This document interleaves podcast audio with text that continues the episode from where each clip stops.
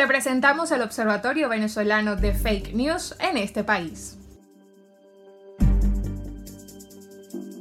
Saludos amigos, soy Diana Martínez, parte del equipo del Observatorio Venezolano de Fake News desde Caracas, Venezuela. Tras casi siete meses de actividades suspendidas, el Tribunal Supremo de Justicia anunció que durante las semanas de flexibilización decretadas por el Ejecutivo Nacional ante el COVID-19 se reactivarán las actividades tribunalicias. La resolución 2020-0008 fue publicada en la página web oficial del máximo ente judicial el primero de octubre, siendo esta su primera semana en reactivación. Sin embargo, antes de que fuera una información de carácter público, ya una cadena de WhatsApp señalaba que bajo una supuesta sentencia de número 007-2020, los tribunales serían abiertos. Desde el Observatorio Venezolano de Fake News verificamos para el momento la página oficial del ente sin encontrar esta información expresada oportunamente. También verificamos con un juez del Tribunal Octavo de Municipio en materia civil, quien señaló que no había nada confirmado para el momento de la viralización.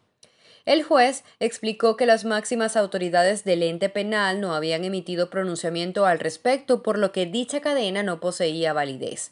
El jurista hizo referencia a la ausencia de fecha de publicación de la resolución y a la falla en la nomenclatura, pues estos contenidos anteponen usualmente el año antes del número de sentencia. Pero a pesar de estos errores en la viralización, lo que en principio fue tachado de fake se hizo real. La resolución expresa que las semanas de flexibilización se considerarán hábiles de lunes a viernes para todos los tribunales de la República, debiendo tramitar y sentenciar todos los asuntos nuevos y en curso. Durante la semana de restricción permanecerán en suspenso las causas y no correrán los lapsos, salvo para aquellos casos que puedan decidirse a través de los medios telemáticos, informáticos y de comunicación disponibles.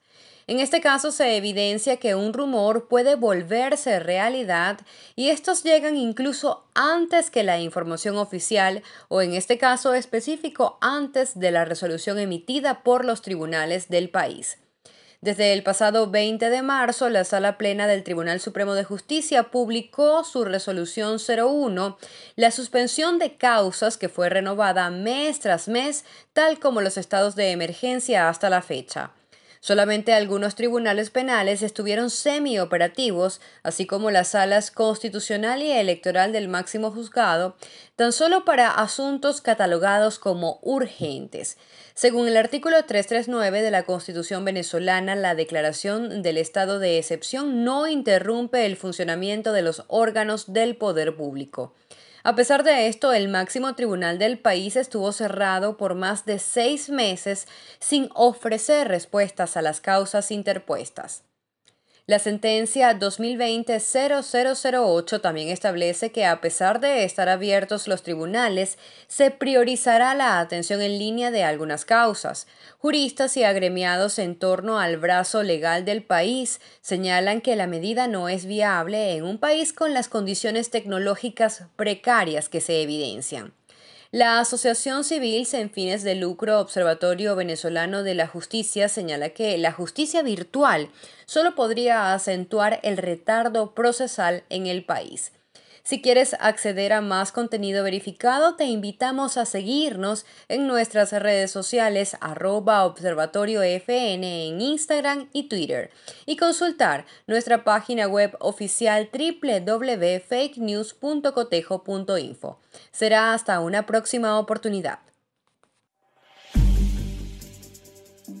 Esto fue el Observatorio Venezolano de Fake News en este país. Para conocer más de los hallazgos del observatorio, visita sus cuentas de Twitter e Instagram arroba observatoriofn y su página web fakenews.cotejo.info.